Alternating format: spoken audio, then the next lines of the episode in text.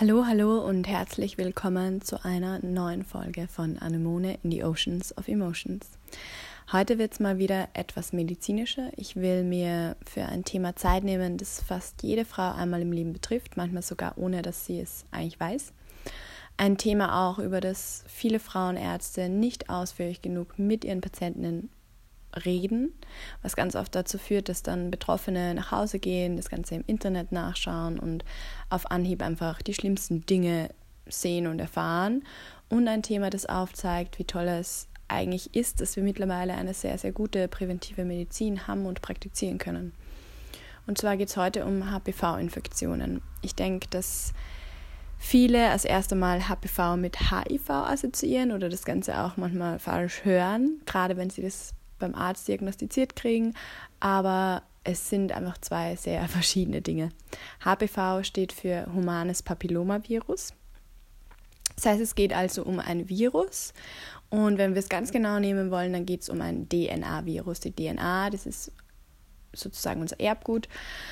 Und in jeder einzelnen Zelle unseres Körpers haben wir ein, diese DNA, dieses Erbgut. Und im Endeffekt bedeutet das grob gesagt, dass es, also dass die, dieser Virus ein DNA-Virus ist, bedeutet grob gesagt, dass wenn so ein Virus eine Zelle von unserem Körper infiziert, dann kann dieser Virus seine Virus-DNA in die DNA von unserer körpereigenen Zelle einbauen. Das bringt in Folge unsere Zelle dazu, dass sie ganz, ganz viele neue Viren produzieren, produziert und die dann, also die Zelle produziert immer mehr Viren und irgendwann kommt es dazu, dass unsere Zelle aufplatzt, selbst abstirbt und diese ganzen neu produzierten Viren freisetzt und die wiederum können dann neue Zellen von unserem Körper infizieren. Das heißt, diese HP-Viren, diese humanen Papillomaviren sind auf Zellen angewiesen, um sich zu vermehren. Und diese Zellen kann man dann auch als Wirtszellen bezeichnen. Und dazu nutzen sie meistens menschliche Haut- oder Schleimhautzellen. Was dieser HP-Virus aber auch noch machen kann, weil er sich ja in unsere DNA mit einbaut, das heißt sein Erbgut in unsere DNA mit einbaut, verändert er ja unsere DNA sozusagen. Die ist dann nicht mehr dieselbe wie am Anfang. Und das führt ganz oft auch dazu, dass diese Zelle nicht mehr richtig funktioniert, dass sie sich immer mehr von dieser ursprünglichen Form, die sie zum Beispiel diese ursprüngliche Form und diese auch ursprüngliche Funktion, die sie zum Beispiel als Haut- oder Schleimhautzelle hatte, dass sie sich davon immer mehr entfernt. Und sie wird dann immer weniger Haut- oder Schleimhautzelle.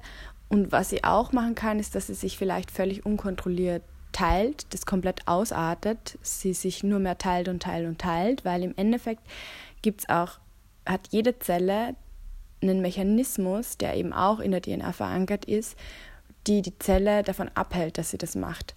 Eine Zelle ist ganz normal, dass sie sich teilt, aber nicht, dass sie sich unstoppbar teilt. Das heißt, dieser Mechanismus sagt der Zelle im Endeffekt nach einer Teilung, okay, passt, du hast dich jetzt geteilt, stopp. Und wenn dieses Erbgut aber so verändert ist, dass dieser Mechanismus einfach nicht mehr da ist, dann macht die Zelle das einfach die ganze Zeit. Und das kann dann eben zu sogenannten Wucherungen führen, und die werden ja, also was wir dann auch ganz gerne als Tumore bezeichnen. Und ein Tumor ist jetzt per se nicht bösartig. Das Wort ist sehr, sehr oft damit assoziiert, dass es gleich bösartig bedeutet, aber im Endeffekt kann ein Tumor einfach bedeuten, dass er gutartig ist. Und das ist je nach Virustyp, kann es eben zu diesen gutartigen Tumoren kommen, die sich dann in Form von Warzen, von Hautwarzen zeigen. Das sind im Endeffekt einfach Hautwucherungen äh, von Hautzellen wo sich einfach Hautzellen ganz unkontrolliert teilen. Oder bei anderen HPV-Typen kann das auch dann eben zu bösartigen Tumoren kommen, die sich dann in Form von Gebärmutterhalskrebs zeigen. So, nun jetzt stellt sich aber mal die Frage, wenn ich jetzt schon behaupte, dass fast jede Frau mit einem Subtyp infiziert ist oder sich irgendwann mal damit infiziert, wie stecke ich mich eigentlich an? HP-Viren, die vorwiegend die Haut betreffen und Hautwarzen machen. Da steckt man sich einfach durch Hautkontakt an mit dieser betroffenen Stelle, wo Warzen sind. HPV, die den Genitalbereich betreffen, da kann die Ansteckung einerseits über ungeschützten, aber auch über geschützten Geschlechtsverkehr passieren. Und das bedeutet eben, dass Kondome keinen hundertprozentigen Schutz bieten, was ganz, ganz viele auch nicht wissen. Es kann auch über Oralverkehr eine Ansteckung passieren, wenn die Mundschleimhaut mit ähm, infizierten Schamlippen oder infizierten Teilen vom Penis in Verbindung kommt. Und Infektion kann auch passieren, wenn ähm, eine infizierte Mutter kann das Ganze auch bei der Geburt an ihr Kind weitergeben. Bis zum heutigen Zeitpunkt kennen wir ungefähr 200 verschiedene HPV-Subtypen, was sehr, sehr viel ist. Und ganz, ganz viele von diesen Subtypen machen aber eigentlich keine Symptome oder machen ganz harmlose Hautwarzen. Und dann gibt es so ungefähr 40 Subtypen, die vor allem den Genitalbereich betreffen. Und da ist es ganz, ganz wichtig, weil diese 40 Subtypen, die den Genitalbereich betreffen, die unterteilt man in zwei ganz wesentliche Gruppen. Und zwar in die Low-Risk-Typen und dieses Low Risk bezieht sich hier auf das Risiko, dass dieser Subtyp von HPV zu Krebs führt. Das heißt, die Subtypen, die in dieser Gruppe sind, in dieser Low-Risk-Gruppe, haben ein geringes Risiko, dass sie zu Krebs führen und machen auch vorwiegend dann eben diese Genitalwarzen. Und in dieser Gruppe gibt es so zwei sehr, sehr bekannte Vertreter, die man vielleicht schon mal gehört hat oder die ein Arzt vielleicht schon mal gesagt hat. Und das sind eben 6 und 11. Die HPV-Subtypen haben alle Nummern und in dieser Gruppe eben die bekanntesten sind 6 und 11, die dann ganz, ganz oft Genitalwarzen machen. Und die andere Gruppe, das sind die High-Risk-Typen. Und hier eben dieses High-Risk bezieht sich dass sie, darauf, dass sie ein hohes Risiko haben, dass sie zu Krebs führen. Und alle Virustypen in dieser Gruppe können eben mit einem mit einem hohen Risiko zu Krebs führen. Und die bekanntesten Vertreter hier sind 16 und 18, die sehr, sehr stark mit Gebärmutterhalskrebs einfach assoziiert sind, dass sie irgendwann eben dazu führen. Und ich sage hier auch immer ganz gerne irgendwann, weil ihr euch das bitte nicht so vorstellen dürft, dass sobald man infiziert ist, sobald es rauskommt, dass man infiziert ist, dass es sofort zu Krebs kommt oder zu, sofort zu einer ja, zu einer Krebsentwicklung kommt, weil das ein Prozess ist, der sehr, sehr lange dauert, meistens Jahre und er hängt auch ganz, ganz stark vom individuellen Immunsystem ab. Das an dieser Stelle mal so gesagt. Und die nächste Frage, die natürlich aufkommt, ist, wie weiß ich eigentlich, dass ich infiziert bin oder dass ich vielleicht eine Krebsvorstufe in mir trage? Und hier möchte ich ganz, ganz wichtig an alle Frauen, an alle Mädels appellieren, geht bitte regelmäßig zur Vorsorgeuntersuchung zu eurem Gynäkologen, zu eurer Gynäkologin und lasst dort einen Krebsabstrich machen. Der ist eh Teil von dieser Vorsorgeuntersuchung. Und dieser Krebsabstrich, der beim Frauenarzt gemacht wird, heißt auch Pappabstrich. Das erwähne ich jetzt, weil das Ergebnis wird dann in unterschiedliche Pappstufen eingeteilt.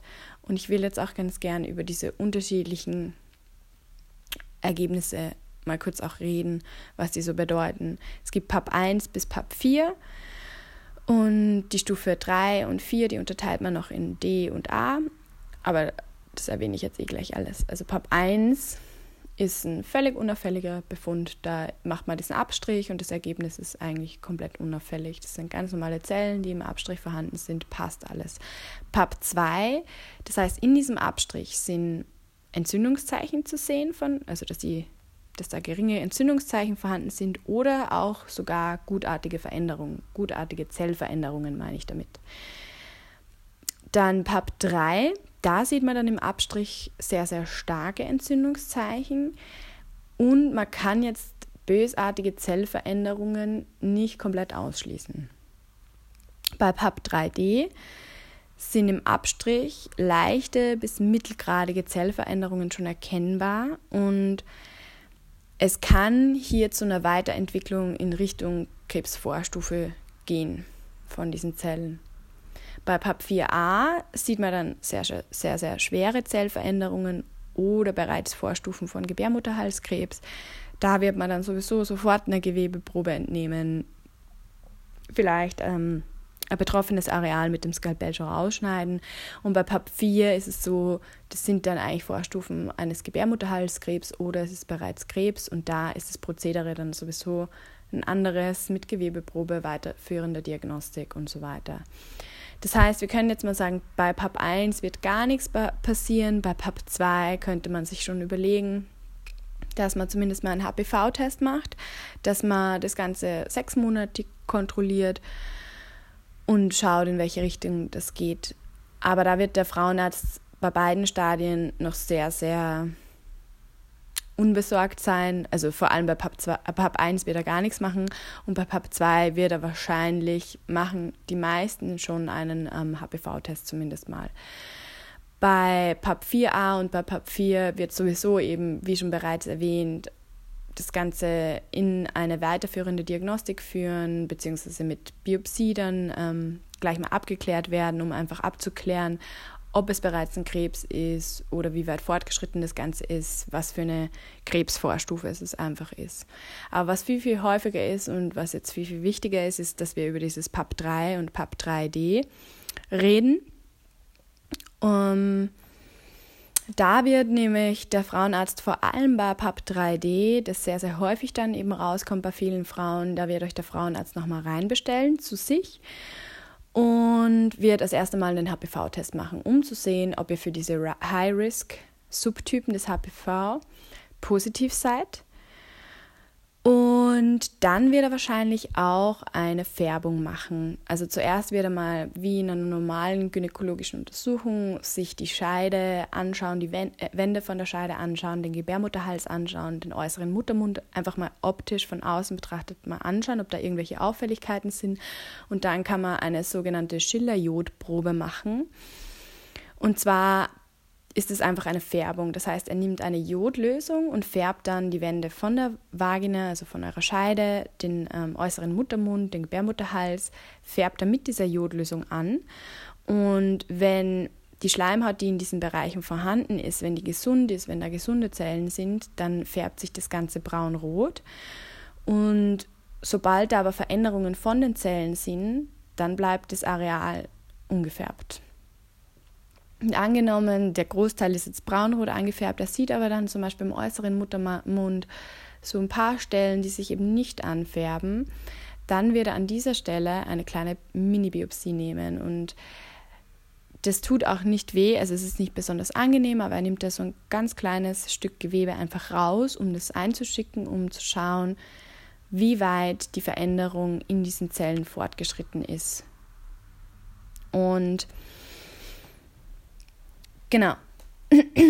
Und da möchte ich jetzt auch sagen, dass ihr bitte an dieser Stelle, wenn sowas passiert, wenn ihr da eine kleine Biopsie machen will, müsst, weil ihr PAP 3D habt und sich da ein paar Areale nicht angefärbt haben, dann jetzt an dieser Stelle noch nicht komplett Panik schieben, weil was man auch betonen muss, dass es Krebsvorstufen sind. Das heißt jetzt noch nicht automatisch, ihr habt Krebs, sondern es heißt einfach, dass eure Zellen verändert sind, dass sie nicht mehr normale Schleimhautzellen sind aber in diesem Stadium kann man auch noch nicht sagen, dass es Krebszellen sind. Und der schickt dann die Biopsie ein, das dauert meistens um, um so eine Woche circa.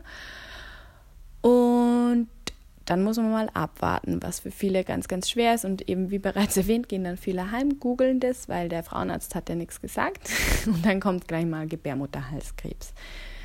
So, und jetzt müssen wir uns das Ergebnis von der Biopsie natürlich, von dieser Probe, die wir da genommen haben, natürlich auch anschauen. Und das kann man auch wieder in drei Stufen unterteilen. Und ja, wir müssen leider nochmal über eine Klassifikation sprechen. Denn je nachdem, welche Stufe ihr habt, wird der Frauenarzt auch unterschiedlich dann vorgehen. Und man nennt diese Stufen ZIN 1 bis 3 und ZIN, also wie C Cäsar, heißt, es kommt ein ganz kompliziertes Wort, bitte nicht abgeschreckt sein, zervikale intraepitheliale Neoplasie.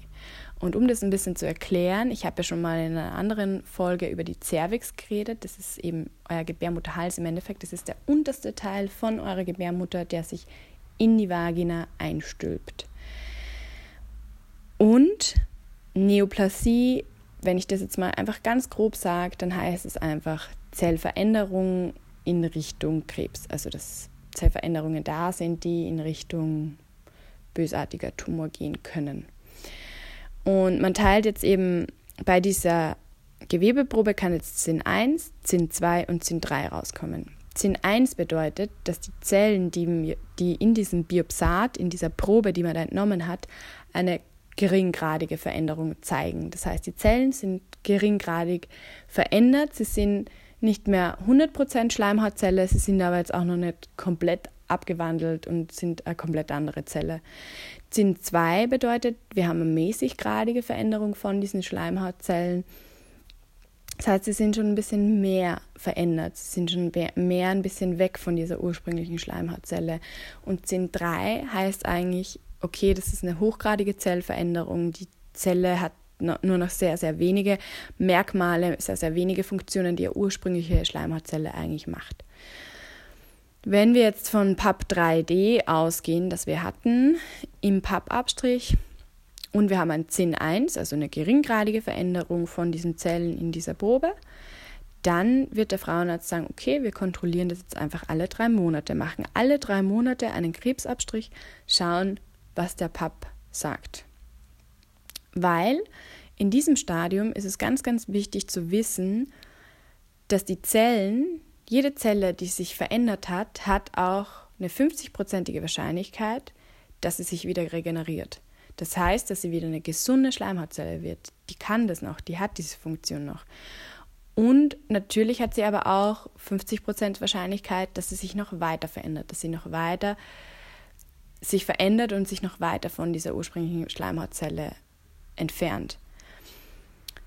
Und irgendwann dann vielleicht in Enzym 2 dann übergeht. Aber wie gesagt, es ist kein Prozess, der jetzt von heute auf morgen passiert, sondern der dauert meist mehrere Jahre und deshalb kann man in diesem Stadium auch auf das Immunsystem einfach setzen, dass man schaut, dass das Immunsystem stark ist, weil wenn das Immunsystem gut arbeitet, dann ist die Wahrscheinlichkeit eher da, dass sie diese Infektion mit HPV in den Griff bekommt und so diese Zellveränderungen wieder zurückgehen und sich die Zellen selbstständig wieder regenerieren. Und das will man auch. Da gibt es eine ganz klare Empfehlung von der WHO, dass man in diesem Stadium alle drei Monate einfach kontrollieren soll und nicht sofort zum Beispiel OP, was viel einfacher jetzt für, für den Kopf zum Beispiel der Patientin wäre, dass ähm, dass man das gleich macht, aber man will hier einfach wirklich, dass das Immunsystem arbeitet, kontrolliert das Ganze alle drei Monate und das kann man bis zu zwei Jahren machen. Wenn man aber jetzt am Ende von diesen zwei Jahren sieht oder sich da einfach permanent gar nichts verändert, der Pappabstrich immer bei 3D, 3D, 3D bleibt, dann sagt man nach zwei Jahren, okay, wir machen jetzt trotzdem, oder da ist eben anzudenken, dass man dann eine Abtragung von ähm, dem, einem Teil vom Gebärmutterhals macht. Da schneidet man so ein kegelförmiges Stück eben raus, das heißt Konisation, aber das erkläre ich jetzt gleich bei der nächsten Stufe noch. Wenn ich jetzt PAP 3D hatte und in, meinem, in meiner Gewebeprobe kam ZIN 2 raus, das heißt, wir haben eine mäßiggradige Veränderung, dann wird man ziemlich wahrscheinlich schon eine Konisation machen. Es gibt ein paar Frauenärzte, die da trotzdem auch nochmal vielleicht ein halbes Jahr das nochmal kontrollieren, alle drei Monate. Aber die meisten, glaube ich, machen hier sogar schon eine Konisation. Und wenn man PAP 3D hat und ZIN 3, dann ist es sowieso keine Frage, weil dann wird man sofort eine Konisation machen. Eine Konisation bedeutet, dass wir von diesem Gebärmutterhals schneiden wir einen Konus, einen Kegel eigentlich raus. Das heißt, ein Stück davon wird rausgeschnitten und das ist keine sehr große Operation. Früher hat man da sehr, sehr viel abgetragen, sehr, sehr viel rausgeschnitten, was dann da sich ein bisschen, was die Schwangerschaftsfähigkeit von den Frauen ein bisschen beeinträchtigt hat. Aber mittlerweile macht man das ganz, ganz minimalinvasiv. Man versucht so wenig wie möglich, aber so viel wie nötig herauszuschneiden. Und dadurch kann man mittlerweile sagen, dass es eine nachfolgende Schwangerschaft so gut eigentlich wie nicht beeinträchtigt. Weil dieser Gedanke kommt auch bei ganz, ganz vielen Frauen hera ähm, gleich mal auf, okay, wenn ich das machen lassen muss, bedeutet das, dass ich dann keine Kinder mehr haben kann. Nein, das bedeutet es einfach nicht, sondern eben mittlerweile ist diese Operation so minimal und man versucht da wirklich so wenig wie möglich, so viel wie nötig abzutragen und dadurch wird es kaum beeinflusst. Ich meine, das Risiko ist nie komplett null, das würde ich niemals behaupten, aber es ist schon sehr, sehr stark reduziert.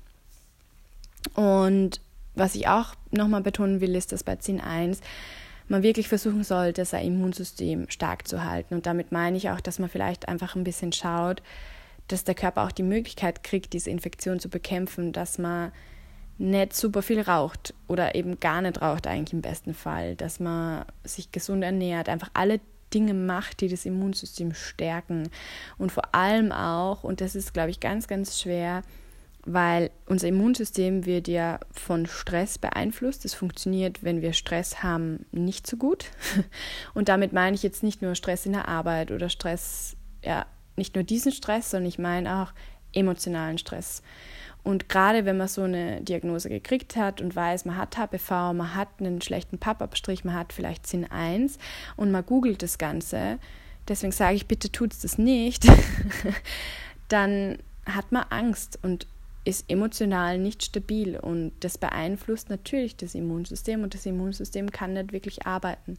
Und deswegen habe ich diese Folge auch gemacht, weil Frauenärzte natürlich oft sehr wenig Zeit haben, das verstehe ich auch, aber sich dann auch nicht die nötige Zeit nehmen, um dieses Ergebnis auch ausführlich genug mit ihren Patientinnen zu besprechen.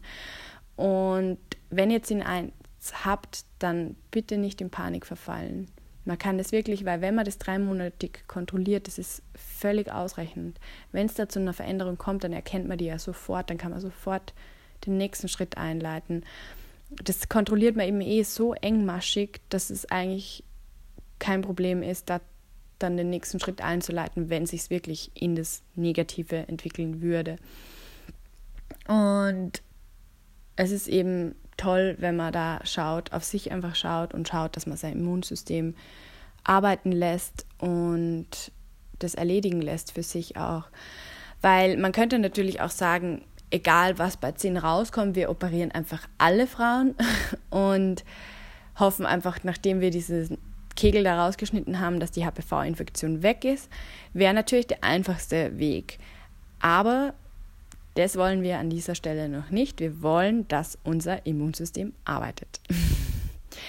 Wenn jetzt aber bei diesen engmaschigen Kontrollen sich irgendwann das Ergebnis des Abstrich, also des Pappabstrichs verbessert oder nach einer Konisation, nachdem wir das herausgeschnitten haben, sich das ähm, danach eben dann wird euer Arzt nochmal einen HPV-Test machen. Wenn jetzt eben PAP 3D auf PAP 2 ging und es dann ein paar Mal auf PAP 2 blieb, dann wird er sagen, okay, wir machen jetzt nochmal einen HPV-Test. Und ähm, vor allem, wenn dann die High-Risk-Typen 16 und 18 negativ sind und sich zeigt, dass sie negativ geworden sind oder negativ sind, dann wird er euch eine Impfung empfehlen, weil es gibt mittlerweile eine HPV-Impfung und somit erreichen wir auch mein letztes Thema von diesem Podcast. Ähm, ich will gleich mal vorweg sagen, dass ich jetzt nicht der super krasse Impfbefürworter bin oder sagen wir so, ich finde es ganz, ganz wichtig, dass man bestimmte Impfungen macht und das ist so essentiell und ich finde es, ich würde es ignorant finden, zu sagen, man braucht keine Impfungen. Da kriege ich schon mal die Krise, wenn man das behauptet. Aber ich würde auch niemals mich alles Mögliche impfen lassen. Einfach nur, weil es eine Impfung gibt, würde ich mich niemals zum Beispiel toll wurde, einfach impfen lassen. So einfach nur, weil es einen Impfstoff dafür gibt. Aber die HPV-Impfung ist auf jeden Fall eine sehr, sehr sinnvolle. Und am effektivsten ist sie natürlich, wenn man sie, oder nicht natürlich, sondern ich sage euch das jetzt, am effektivsten ist sie, wenn man sie vor dem ersten Geschlechtsverkehr macht, wenn man, man versucht deshalb auch Mädels mittlerweile vor dem 10. oder vor dem 15. Lebensjahr zu impfen und der Impfstoff selbst richtet sich jetzt nicht gegen alle High-Risk-Typen, sondern eben gegen 16 und 18, weil die sehr, sehr stark mit Krebs, mit Gebärmutterhalskrebs assoziiert sind, sehr, sehr häufig dazu führen. Und natürlich kommt immer wieder die Frage, macht es auch einen Sinn, wenn ich vielleicht schon Trägerin bin von diesen High-Risk-Typen? Und da ist es so, dass ganz, ganz oft oder eben schon eine Zinnvorstufe habt zum Beispiel und da wird ganz, ganz oft von Frauenärzten gesagt, nein, es hat keinen Effekt. Und bei dieser Impfung ist es auch ein bisschen schwierig, weil es den Impfstoff noch nicht so lange gibt. Man noch nicht so lange, also eben zum Beispiel wie ich Kind war, gab es den noch nicht. Der ist erst irgendwann dann in meinem Heranwachsen entwickelt worden. Und deswegen hat man jetzt noch nicht so extrem lange Langzeitstudien. Und ganz, ganz lange war eben so die Empfehlung, wenn eine Frau schon mal Geschlechtsverkehr, also am Anfang war die Empfehlung sogar so, wenn sie schon mal Geschlechtsverkehr hatte, dann macht es überhaupt keinen Sinn, sie noch zu impfen. Dann ist man mal davon weggegangen und hat gesagt, hm, hat vielleicht doch Sinn, weil vielleicht hat sie ja das, ist sie ja noch nicht infiziert. Und mittlerweile gibt es aber auch schon Studien, die belegen, dass es sogar, wenn man Trägerin ist, sogar einen Sinn hat, dass es dann einen positiven Effekt hat. Man hat ein paar Studien gemacht, die gezeigt haben, dass wenn sich diese Frauen, die ZIN2 hatten, noch geimpft haben, gegen 16 und 18, dass dieses ZIN sich dann ähm, zurückentwickelt hat zu, auf ein ZIN 1. Das heißt, auch wenn viele Frauenärzte das noch so empfinden oder das noch so empfehlen, würde ich behaupten, dass es ähm, schon einen positiven Effekt auf das Outcome hat. Und das ist auf jeden Fall sinnvoll. Ich meine, am meisten Sinn hat es auf jeden Fall, wenn man da vorne einen HPV-Test macht, sieht, okay, 16 und 18 sind noch negativ. Dann macht es sowieso Sinn, sich definitiv impfen zu lassen, weil die Gefahr, dass man sich dann beim nächsten Sexualpartner mit diesen Stämmen auch infiziert, ist schon relativ hoch, weil die Durchseuchung in der Bevölkerung einfach immens hoch ist. Also wie gesagt, fast jede Frau, Frau, trägt einen Subtypen und das kann ein Low Risk sein, das kann einer sein, der gar nichts macht, das kann einer sein, der Hautwarzen macht, aber die Verbreitung in der Bevölkerung ist einfach immens und das war auch der Punkt, warum ich diesen Podcast machen wollte, weil die Durchseuchung so hoch ist, aber trotzdem das Wissen einfach nicht vorhanden ist. Ich habe es gemerkt bei den Frauen in meiner Altersgruppe, dass einfach fast kein Wissen da ist, dass sie sehr oft aber mit dem Thema konfrontiert wurden und dann ein bisschen hilflos auch einfach waren und einfach Frauenärzte keine Information geben und diese Mädels dann heimgegangen sind und einfach Angst hatten. Und ich finde es einfach nicht notwendig. Ich finde, man kann einfach das gut und einfach erklären. Und ich finde, jeder Mensch, der Wissen besitzt, kann auch viel besser erstens mal reagieren und viel besser für sich entscheiden, was er machen will. Weil es kann ja trotzdem sein, dass eine Frau, die weiß, sie hat 16 und 18, ist damit noch nicht infiziert, kann sich trotzdem dafür entscheiden, dass sie sich nicht impfen lässt, aber zumindest hat sie die Information, wurde aufgeklärt und kann so dann ihre individuelle Entscheidung treffen. Und was ich glaube ich will, dass ihr einfach mitnehmt von dieser Folge, ist erstens mal regelmäßige Kontrollen beim Frauenarzt sind wichtig, auch wenn sie vielleicht für viele nicht so angenehm sind, vielleicht auch eine gewisse Angst besteht, dass irgendwas nicht perfekt sein sollte. Aber besser es früh zu erkennen, als es erst irgendwann zu erkennen, sage ich immer. Also es ist doch viel besser, man erkennt was früh und kann dann ähm, kann dann Schritte einleiten, um das Ganze zu behandeln. Und eben auch, bitte, bitte, wenn ihr so ein Ergebnis habt, fragt oder versucht es dann nachzuhaken, dass der Frauenarzt es euch nochmal gescheit erklärt. Hört euch die Podcast-Folge nochmal an und geht nicht heim und googelt es, weil da wird immer stehen, ihr habt Krebs. Da wird immer stehen, ihr habt Krebs.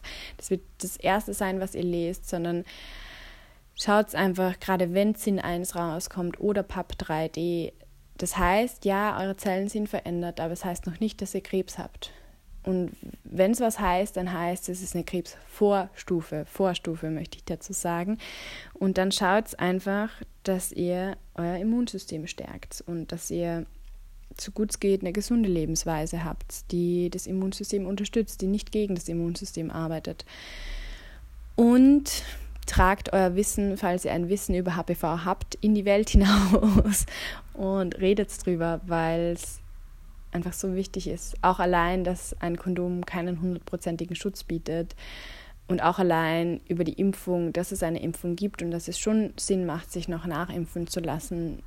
Und damit beende ich meine Folge. Ich hoffe, ich konnte ein bisschen aufklären, ich konnte euch ein bisschen Wissen geben Ich weiß, es waren sehr viele ähm, Begriffe, die ich da auf euch geworfen habe. Vielleicht muss man sich die Folge auch ein zweites Mal anhören, aber gerade ein Arzt wird auch diese Begriffe auf euch hauen und ich habe versucht, sie ein bisschen zu erklären, dass ihr sie ein bisschen deuten auch könnt.